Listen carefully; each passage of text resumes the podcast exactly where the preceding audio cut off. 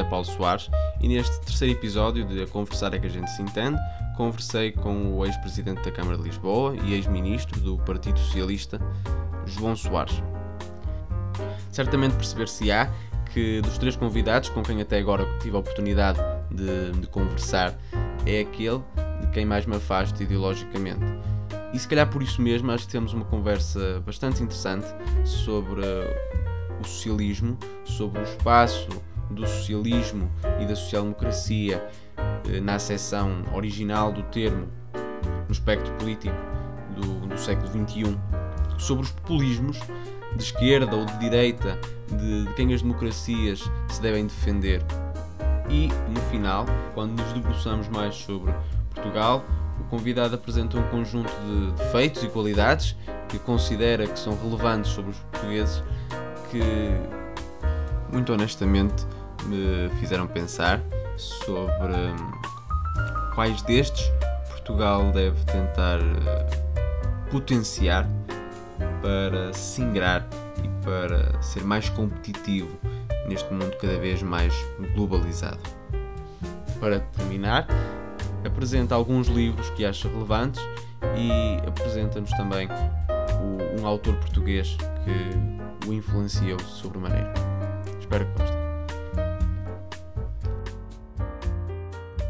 Gostava então, antes de começar, por agradecer ao, ao Dr. João Soares, João Soares por ter uh, aceitado o meu convite para, para estar aqui hoje, para podermos então falar sobre, sobre o socialismo, também sobre os populismos e sobre Portugal, que é uh, o fator comum de todas as conversas, isto se a conversa não fugir daquilo que está uh, pensado começar, gostava de começar por dizer que desde 1995, que, portanto há 25 anos, que um partido tem, mais, tem estado mais tempo no poder, que é exatamente o seu partido, o Partido Socialista.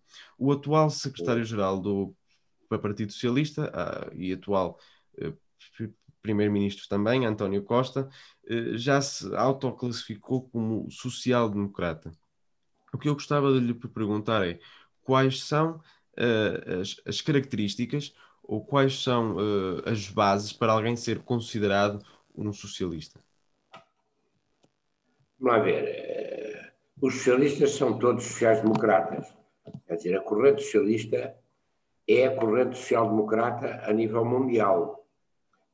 Como você saberá, se conhecer um pouco da história dos movimentos progressistas na Europa e no mundo, a corrente social-democrata foi a que saiu da, da primeira internacional uh, para criar a segunda internacional, que é a Internacional Socialista, Trabalhista e Social-Democrata.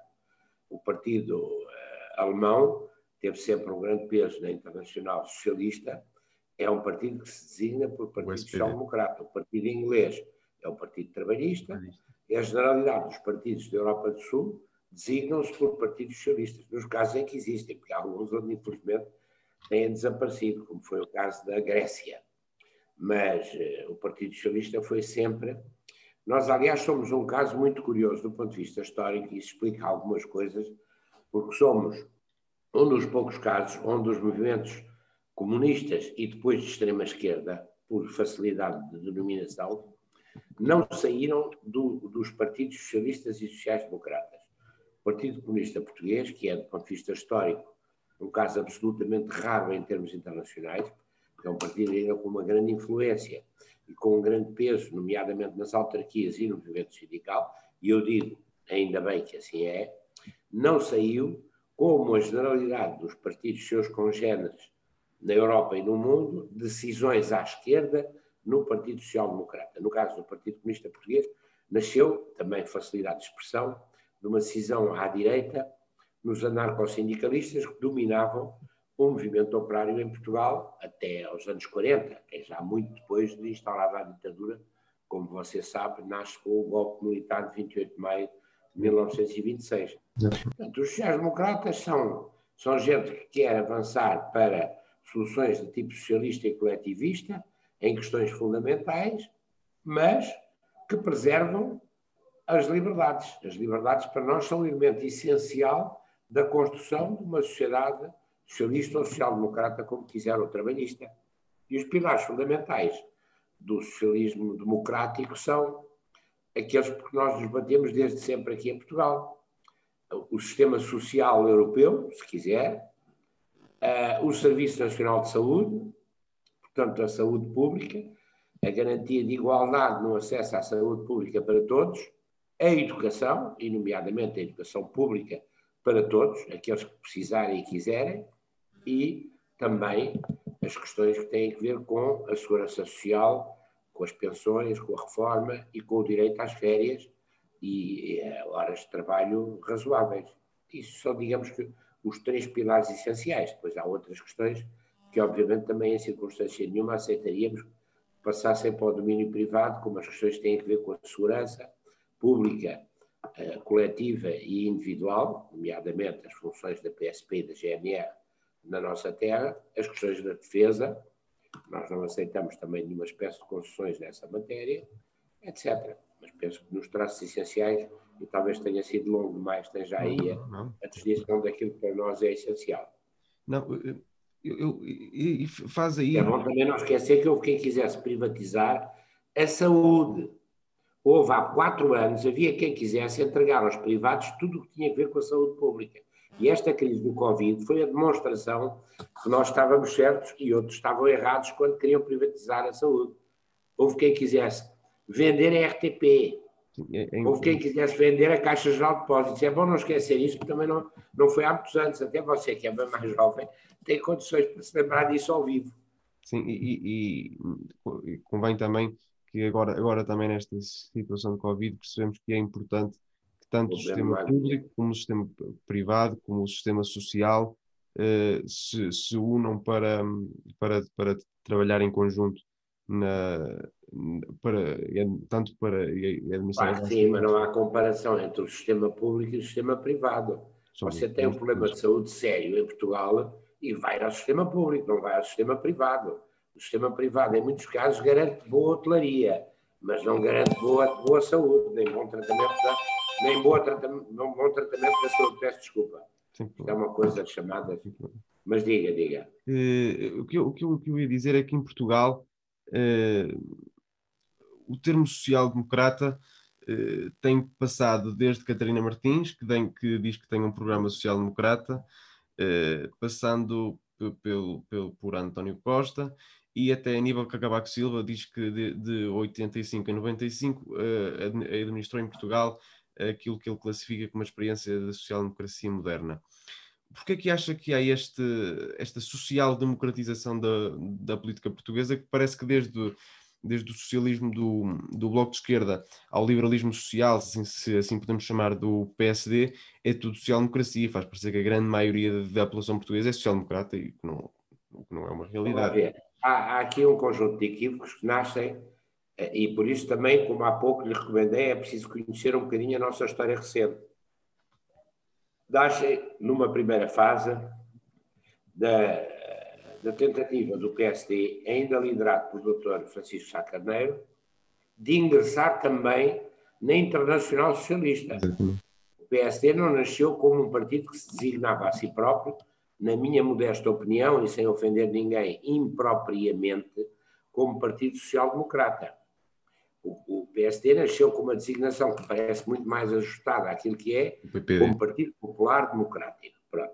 Depois, perceberam que, eh, sobretudo nos tempos que corriam, em 74, 75, no imediato pós-revolução, lhes era mais vantajoso, e eu até acredito no caso do Sá Carneiro, com toda a sinceridade, que ele quisesse genuinamente afirmar-se como social-democrata. Embora a base do partido tenha tudo menos social-democracia, também terá alguns, também terá alguns sociais-democratas. E isso gerou esse equívoco que foi um partido claramente liberal de direita, ou de não é de extrema-direita, é um partido liberal, centro-direita, ter, ter pretendido passar para um partido social-democrata. Nunca foi aceito pela Internacional Socialista. E nunca foi aceito, nomeadamente, pela grande figura da Internacional Socialista, dessa altura, que é uma grande figura da Europa do século passado, que era o chanceler alemão Willy Brandt, que foi o presidente da Internacional Socialista. Quanto à Catarina Martins e a algumas tentativas muito ténues que temos visto eh, daquilo que se designa tradicionalmente por extrema-esquerda Agora, para, para dizer que reivindicam das raízes sociais-democratas, é, é puro. Uh, também faltar ao respeito, eu acho delicioso, mas é puro oportunismo político, porque, quer dizer, o Bloco de Esquerda hoje tem uma identidade própria que não tem nada, ou que tem relativamente pouco que ver com a identidade das três correntes fundadoras do Bloco de Esquerda. Mas o Bloco de Esquerda foi fundado por três correntes, que eram correntes eh, minoritárias na altura, na extrema-esquerda portuguesa, que era, digamos, uma corrente maoísta, se quiser, e pró-albanesa, que era a corrente da UDP e do, do Partido Comunista Construído, e uh, a corrente trotskista, da, que é representada, enfim, as grandes figuras são Francisco Louçã, etc., são pessoas que foram sempre, foram sempre, e penso que alguns continuam a ser uh, trotskistas, o que é uma o que é uma corrente altamente respeitável, porque foram vítimas dos stalinistas, mas curiosamente em Portugal aliaram-se com quem era mais, uh, quem se afirmava mais da tradição stalinista. E, e, também uma corrente de gente que cindiu do PCP, representada, digamos, para falar de nomes conhecidos, por Miguel Portas e por alguns outros que tinham saído do PCP e que não se quiseram aproximar do PS, ao contrário do que aconteceu com outros. E, portanto, que se ligaram uh, na formação do, do Bloco de Esquerda. Ainda havia também algumas outras, algumas outras, alguns outros temperos, nomeadamente no plano ideológico, e de uma pessoa que teve e tem ainda uma importância grande, a justíssimo título, que é o Fernando Roças, que esse vinha do PC há muitos anos, mas depois passou longamente pelo MRPP e deu um contributo decisivo para, foi um dos fundadores do MRPP, que foi também uma corrente maoísta, mas que no essencial não se aproximou do Bloco. Portanto, o Bloco não é propriamente, eh, digamos que, da família social-democrata, mas se quer juntar, como esta família é uma família boa, e eu tenho muito orgulho em, ter sido sempre, ser, e espero que nunca serei outra coisa, social-democrata, são bem-vindos todos os que vierem por bem, como se diz no velho provérbio português. E, portanto, venham, venham os que quiserem, só lhes fica bem. E só lhes fica bem, sobretudo, se defenderem esses valores fundamentais pelos quais nós nos batemos. Liberdade, em circunstância nenhuma, liberdade, eleições livres, respeito pelos direitos humanos, seja onde for no mundo, sempre capazes de tomar posição sobre isso, e aquelas questões fundamentais que eu lhe falei, aqueles três grandes pilares que têm a ver com Sim. a saúde pública, o Serviço Nacional de Saúde, que se deve aos socialistas, que se deve aos socialistas. É bom também não esquecer, também não foi há tantos anos, deve ser um governo presidido pelo meu pai, Mário Soares, eu agora posso falar disso à vontade, porque ele infelizmente já cá não está, e integrado por António Arnon. Mas o António Arnon foi escolhido à última da hora para, para Ministro da Saúde, era para ser para Ministro da Segurança Social, não era da Saúde, nessa altura. Foi ele que criou, e aí ele ficou justissimamente ligado do Serviço Nacional de Saúde. Mas já estava no programa, no projeto de programa de governo do Partido Socialista, liderado pelo meu pai Mário Soares, foi também um entusiasta como Primeiro-Ministro da criação do Serviço Nacional de Saúde. Eu lhe disse também, quanto à, à educação pública, à escola pública, onde este governo tem feito um esforço, aliás, na linha do que fizeram todos os outros governos socialistas. Se você reparar, e também vale a pena comparar, o que é que foi o comportamento na prática. Uma coisa é o discurso. O discurso. E o discurso político às vezes é muito enganador. As pessoas dizem coisas, até às vezes as que dizem, algumas das pessoas que dizem, mesmo quando estão a dizer coisas que nós percebemos que são balelas, até faço a justiça a alguns de acreditar que eles, eles acreditam no que estão a dizer, de tal maneira que deixaram ir por aquilo. Mas outra coisa é a prática. Outra coisa é a prática. E a prática dos governos do Partido Socialista foi sempre reforçar a escola pública, reforçar a saúde pública, reforçar a segurança social. A ver, isso é que são, isso é que são questões absolutamente decisivas. Estávamos ainda há bocado a falar do, do Bloco de Esquerda.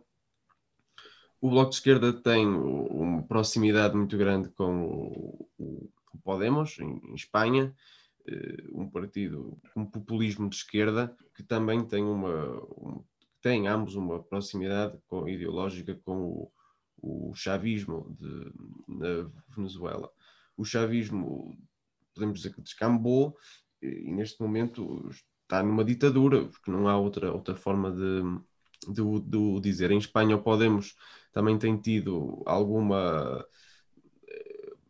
a, a, forma como foi gerida a pandemia foi manifestamente má pelo governo espanhol, acho que é consensual, e uh, houve uma declaração uh, do, ministro do Interior espanhol em que falava em minimizar o clima contrário à gestão da crise por parte do governo, que foi encarado por muitos uh, como uma, uma limitação à liberdade de expressão, o que é intolerável num sistema democrático.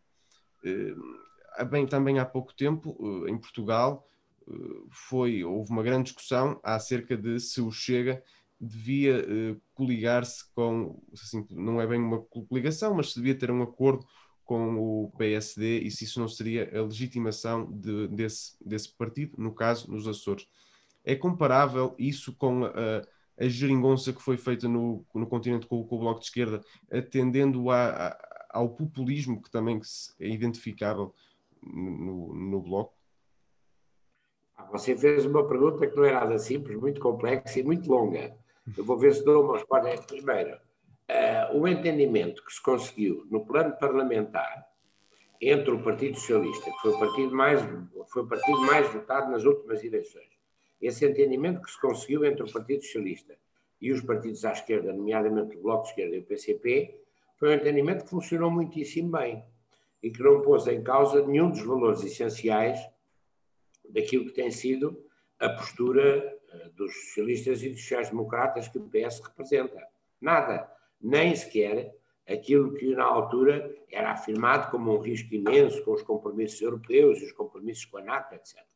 E, e se as pessoas olharem objetivamente para o que se passou, têm que reconhecer que as coisas se passaram, não foi bem, foi muitíssimo bem e num quadro social pacífico, de tranquilidade e de diálogo para resolver as questões fundamentais com que estávamos confrontados. Esse é um dado não, de facto. Assim tão pacífico. Não, não, não esse é um dado de facto. Eu participei na primeira fase do governo e tenho muito orgulho E fui um entusiasta, fui um entusiasta sempre do entendimento do PS à esquerda, com o Partido Comunista, mas também com o Bloco de Esquerda.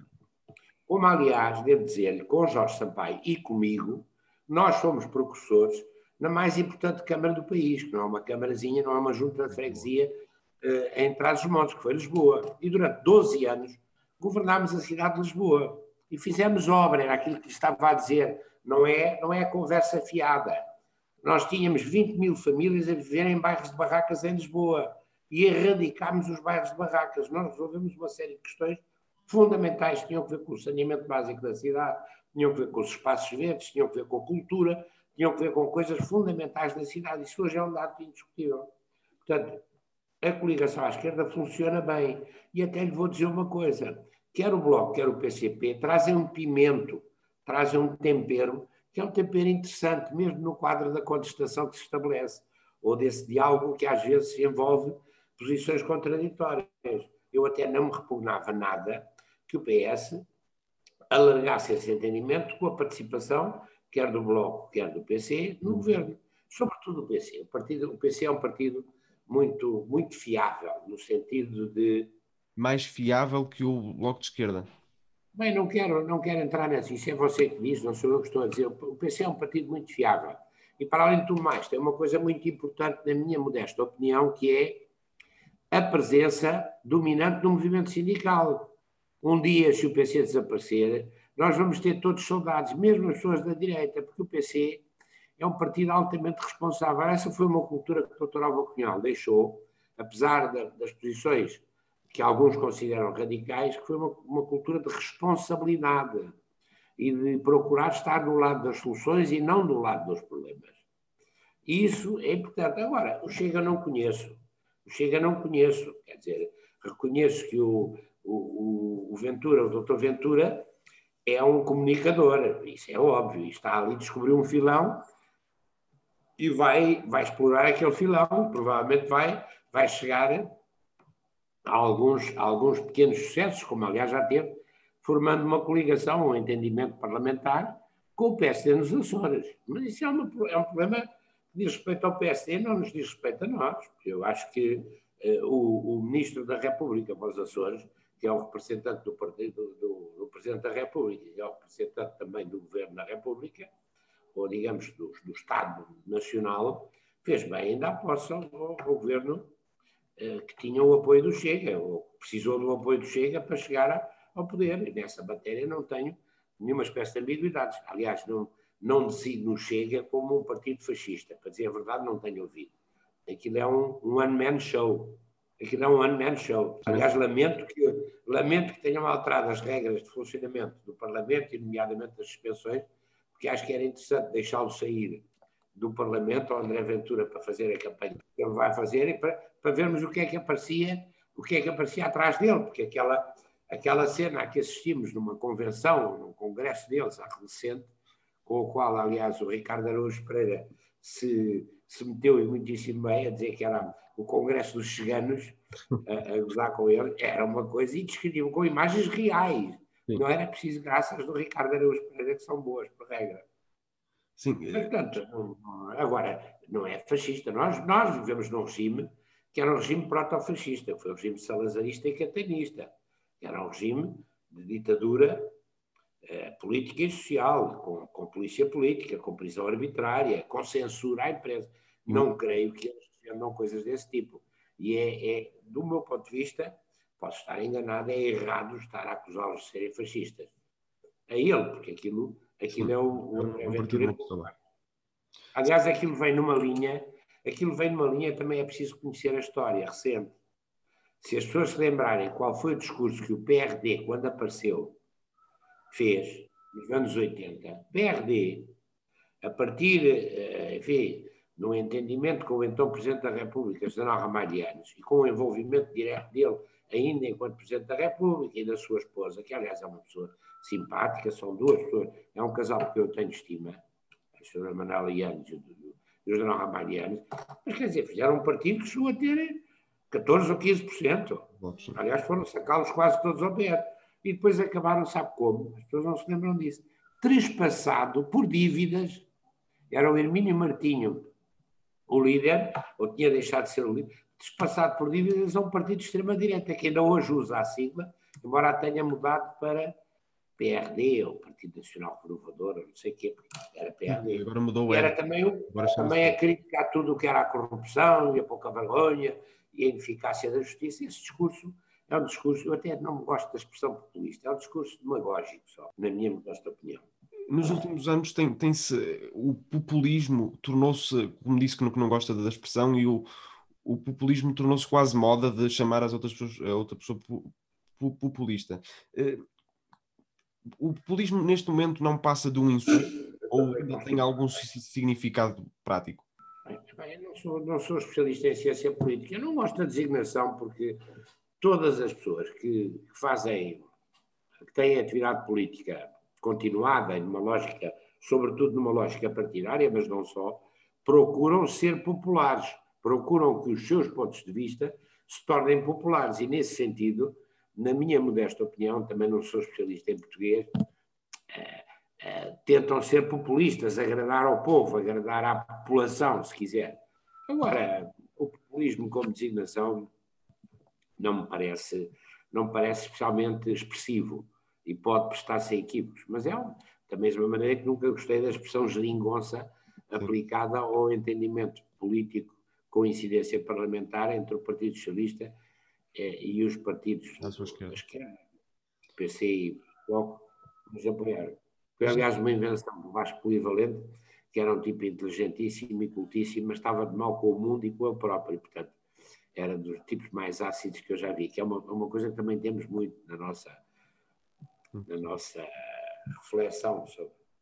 E, já disse que não considerava o Chega um partido fascista, mas na, da ordem. Eu não tenho dados para poder pronunciar-me sobre isso. Sim, sim, exatamente. Mas o que eu ia dizer é que uh, há outros partidos idênticos, uh, por exemplo, na França, que têm um poder muito grande, ou em Itália, seja o de Marine Le Pen ou de Matteo Salvini. Esses são partidos mais próximos do fascismo? A designação de fascista, mesmo utilizada para a nossa ditadura, entre 28 de maio de 1926 e 25 de abril de 1974, é discutível que seja que se use a, designa, eh, a designação de fascista. Quer dizer, houve momentos em que teve tendências claramente fascistas, nomeadamente antes da guerra, por influência do, do, dos alemães e dos italianos, com os quais tiveram contactos, mas também nunca foram contactos que fossem muito para além eh, ou nada de parecido com o que aconteceu noutros pontos da Europa. E, em alguma medida, de facto, é, é preciso reconhecer que o Salazar soube preservar de alguma maneira a naturalidade de Portugal e até fazer um jogo ambíguo que depois acabou a auxiliar na prática os aliados com a construção das bases, das lajes, etc. Agora, e portanto, ele era tudo menos um, se quiser, o Salazar, eh, pelo qual eu tenho uma profunda repugnância enquanto personalidade política, mas, e portanto, não me venham suspeitar agora de simpatias salazaristas, só claro. faltava isso, mas o Salazar era tudo menos um populista. Sim. Não era um orador, não era um orador, não era, era um tipo que escrevia muito bem português, escrevia muito bem português, mas você vai ver ao YouTube um ou dois discursos do Salazar, daqueles que eram feitos normalmente sentado à secretária e a ler um papel, era uma coisa, e com uma voz ainda por cima, não era bem fanhosa, era uma voz muito, muito, muito pouco dada aos populismos que nós conhecemos a sério dos fascistas, como Mussolini ou como Hitler, cada um à sua maneira também. E, portanto, nós não tivemos isso como aliás, mesmo, mesmo as semelhanças com a Espanha franquista também são relativamente reduzidas, não é? Curiosamente, eles, eles eram supostos darem-se bem, mas na prática não se davam bem. Faziam de conta que, Sim, é... portanto, para designar fascista agora uma coisa que aparece a fazer alguma demagogia e a tentar ganhar apoio popular, parece-me é, é aquela velha história de, uh, chama pelo cão, chama pelo cão, e quando o lobo vem mesmo, e quando não há lobo, e depois quando vem o lobo, já não há designação de chamar pelo cão, não é? Já ninguém acredita. Mas o, o quer dizer, vamos lá ver, é, nós somos sempre muito, nós somos um povo excepcional. Eu tenho muito orgulho em ser português, nem me passa pela cabeça que pudesse ser outra coisa. E acho que nós somos um povo com qualidades absolutamente excepcionais. Somos um. Eh, aliás, isso explica a história que tivemos e continuamos a ter, nós continuamos a ser muito bons. Eu acho que nesse plano o Presidente da República e o Primeiro-Ministro têm prestado também um grande serviço, têm puxado por esses nossos galões, são galões históricos absolutamente únicos. Eu já tive responsabilidades internacionais, a nível, sobretudo, do hemisfério norte do mundo. E, e, e há uma genuína admiração por nós, quando as pessoas conhecem a nossa história. Nós somos um caso extraordinário de, de, gente que se espalhou pelo mundo e que teve uma influência absolutamente espantosa em muitíssimos pontos do mundo. Por exemplo, no Japão, nós fomos os primeiros ocidentais a chegar. A China se pode dizer que o Marco Polo chegou antes de nós a pé e tal. Mas nós é que tivemos influência e ainda hoje eles têm um profundo respeito por nós, na China, no Japão, etc. E, e, e um pouco por todo lado, também na América Latina, eh, até na Oceania. Fomos os primeiros. Hoje é indiscutível que os navegadores foram os primeiros a fazer a cartografia da zona de Darwin da Austrália, qual Capitão Cook, qual Carapuça. É, é uma história de, de facto. Agora, nós temos, entre outras qualidades, temos também alguns grandes defeitos. E um dos, uma das nossas maiores qualidades, na minha modesta opinião, tenho refletido sobre isso, é que nós eh, temos uma grande dificuldade em medir, nós todos, estou a falar de mim também, claro, de mim à cabeça, se quiser, em medir racional e friamente, seja o que for. Nós nunca avaliamos racional e friamente nada. Porque nós introduzimos sempre uma componente de paixão, muitas vezes é paixão negativa, que é não gostar ou mesmo odiar, em alguns casos temos, também não somos muito tenazes nos ódios, e ou amor, simpatia e até amor pelas coisas. E, portanto, isso não nos permite nunca avaliar Friamente. fria e objetivamente as coisas as generalidades europeias, você vê isso, por exemplo, em pequenas coisas que são tiques com lados negativos. Por exemplo, nós somos os menos pontuais da Europa. Eu tive que explicar à minha mulher, que é belga, quando ela cá chegou há 17 anos para viver comigo, o que é que agora já é portuguesa, claro, o que é que era 5 minutos para um português. 5 minutos é uma medida do tempo que está entre 30 segundos e a eternidade.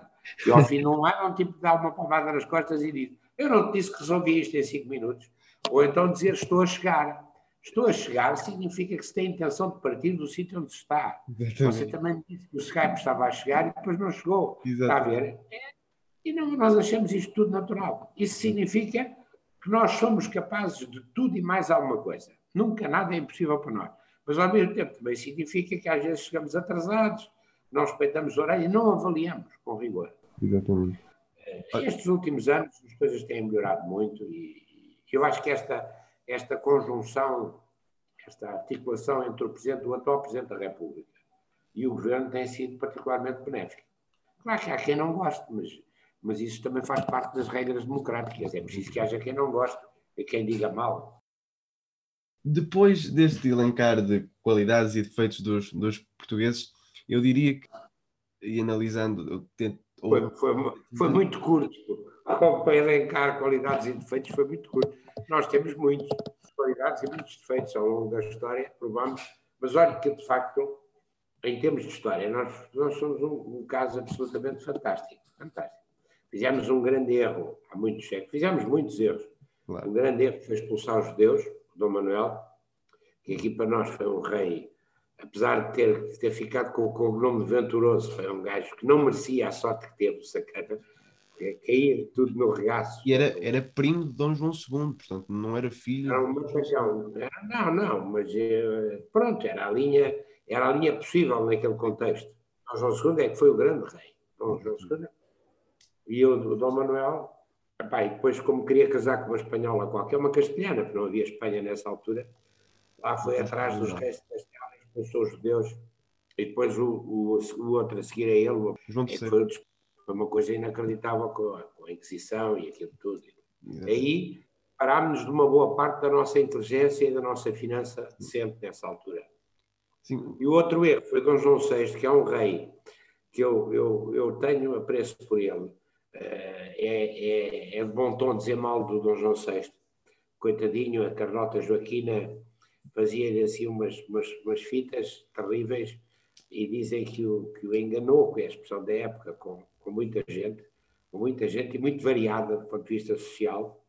E ainda por cima ela era feíssima e o gajo era gordo, era um grande mas tomou decisões fantásticas. E uma das decisões mais fantásticas que nós nunca valorizamos é que nós nunca nós fomos o único império, o único império europeu os outros impérios, houve o Império Chinês no, no Oriente, mas poucos impérios houve mais. E houve o Império dos Maias na, na América Latina, antes dos nossos. Fomos o único império europeu que transferiu a capital da Europa para a mais importante colónia na altura, que é o Brasil, que é uma coisa, é uma coisa que não tem paralelo na história da humanidade, mas transferimos não foi por 15 dias, não, não. foi por 14 anos. E o erro do Dom João VI foi ter voltado, não ter mantido lá a capital, porque aí talvez o Pateta de Salazar também queria fazer um país do Minha Timor, mas viu-se no que é que deu, não é? Não ficou muito bem. O que eu, queria começar a, a, falar era que em Portugal, neste momento, a mobilidade social está um pouco estagnada. Uh, portanto, eu diria que e há, há, uma, há, uma, há uma, uma sondagem, se assim se pode dizer, que em média são precisos uh, cinco gerações para uma família de baixos rendimentos atingir rendimentos médios. Uh, é possível vivermos numa democracia sem mobilidade social?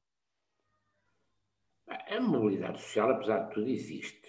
E, e houve, houve uma renovação, houve uma renovação, em alguma medida, da riqueza ao longo destes últimos, destes últimos decénios e, sobretudo, desde que caiu a ditadura. Dizer, a riqueza não está já concentrada só nas mãos daqueles poucos que durante muitos anos dominaram tudo, e apesar de tudo tem havido alguma mobilidade social. E eu penso que isso está ligado em Portugal e no mundo também à, evolução uh, científica e à evolução uh, das atividades económicas condicionada pela evolução científica por alguma razão, hoje, eh, os mais ricos do mundo são os detentores das novas tecnologias, e, nomeadamente, são os homens das Apples, etc., e das Amazonas, criaram coisas e que, numa geração, conseguiram aceder a, a grande riqueza e, ao mesmo tempo, gerar grande riqueza.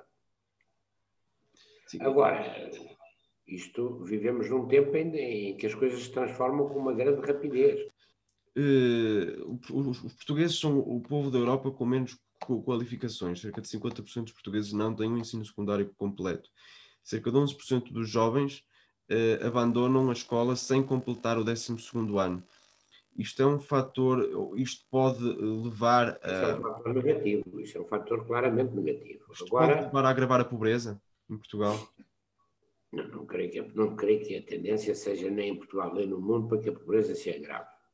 E nessa matéria também é preciso ter a noção do que era a pobreza há 10 anos, ou há 20, ou há 30. Sim, houve uma é preciso perceber que demos um salto gigantesco. Estamos ainda aquém daquilo que todos nós desejávamos, nomeadamente no plano internacional. Quer dizer, a África continua a ser um desastre em termos de continentes. A América Latina agora teve uma teve um, um voltar para trás em muitos aspectos, não, não, só no plano político, e as coisas acabam por estar ligadas. Claro. Quanto mais democrático é o sistema, com algumas exceções, melhor as coisas evoluem do ponto de vista económico também, como se tem visto. Com uma exceção que é muito significativa e que eu sigo com atenção, que é a China. A China ainda é o maior país do mundo, pode ser ultrapassado pela Índia, eh, não é um país democrático, vive num regime democrático. A Índia vive num regime que se pode qualificar democrático, tem eleições livres e tem alternância de poder. A China não tem alternância de poder e é dominada por um partido único, Sim. mas a China deu um salto muito significativo, muito significativo. E não ter isso em conta no mundo em que vivemos, não ter isso em conta no mundo em que vivemos é, é não ter em conta o essencial do que se está a passar. É? Então, ia passava agora, a conversa está excelente, mas temos mesmo que acabar. Passava agora para li os livros, ou o livro. Que, que livro é que escolheu para então falar? Agora, por exemplo, houve uma polémica em torno das questões que têm a ver com Auschwitz, o livro do Primo Levi, que é o Se Isto é um Homem, é um livro absolutamente soberbo, mas, mas, mas noutro plano, por exemplo, para falar de como somos nós portugueses, você, o Essa de Queiroz é imbatível, é um, desde a cidade e as serras até aos maias, se, se ali, ali, ali respira-se o amor à nossa terra, é o que ela tem de bom, mas o José Rodrigues Miguel também, o Milagre Segundo Salomé, é um romance fantástico. Lá fora também há coisas absolutamente soberbas. Há um espanhol que eu gostava muito, que é espanhol e francês, que viveu no exílio, é o Jorge Sempron, um, um ucraniano soviético, na altura. Morreu sem saber que os livros iam ser publicados, porque eles foram apreendidos por KGB, que é o Vassili Grossman. Está muito bem traduzido em português tem um livro fantástico que se chama Vida e Destino, que eu recomendo vivamente, que é sobre o período que antecedeu e que sucedeu à, à Segunda Grande Guerra Mundial. Fala muito também do stalinismo e do, do nazismo. É um livro muito interessante. E, Está bem traduzido em português, é um calhamaço. E sendo, e sendo o senhor um, um, um socialista democrático, um social-democrata, como, como, como, como preferir, que autores a nível do socialismo é que mais o marcaram? há muita gente que, há bocado dei o exemplo do Sempre Um, tem, tem, tem gente mais variada, não é?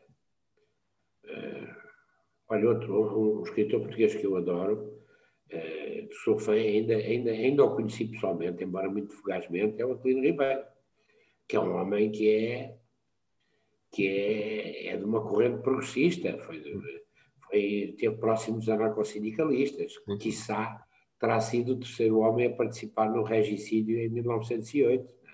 no terreno de passe e na Rua do Arsenal. É, tem, tem romances, não, não, um homem, é, aquilo enche-nos as medidas enquanto portugueses, quer dizer, a Casa Grande de Romanigues é um grande romance que um dia espero que seja passado a cinema também. Ou, quando os lobos uivam, o Salazar é, chegou a fazer-lhe um elogio assim, um elogio muito coisa, a dizer teria dito a um jornalista estrangeiro, vá falar com Aquilino, ele vai dizer mal de mim, eu não, não acredito nisto, mas está numa das bandeiras do livro, vai dizer mal de mim, mas não importa, porque ele é um grande escritor. E era, de facto, um grande escritor. Se tivesse feito o elogio, era justo. Mas acho que não o fez, mas de qualquer maneira, se não haver é bem trovato e está tá bem. Mas o Aquilino é um grande, é um grande romancista que vale a pena ler. Um homem que se inseriria hoje claramente na corrente socialista conversa realmente está, está, está excelente, mas temos mesmo de, de acabar porque o tempo não se multiplica. Então gostava de voltar a agradecer, a agradecer bastante ao Dr. João Soares pela disponibilidade que teve e por ter aceitado o meu convite para estar aqui hoje eh, neste, neste podcast. Para a semana estarei aqui eu de novo, José Paulo Soares, convosco, eh, em mais um A Conversar é que a gente se entende. Até lá.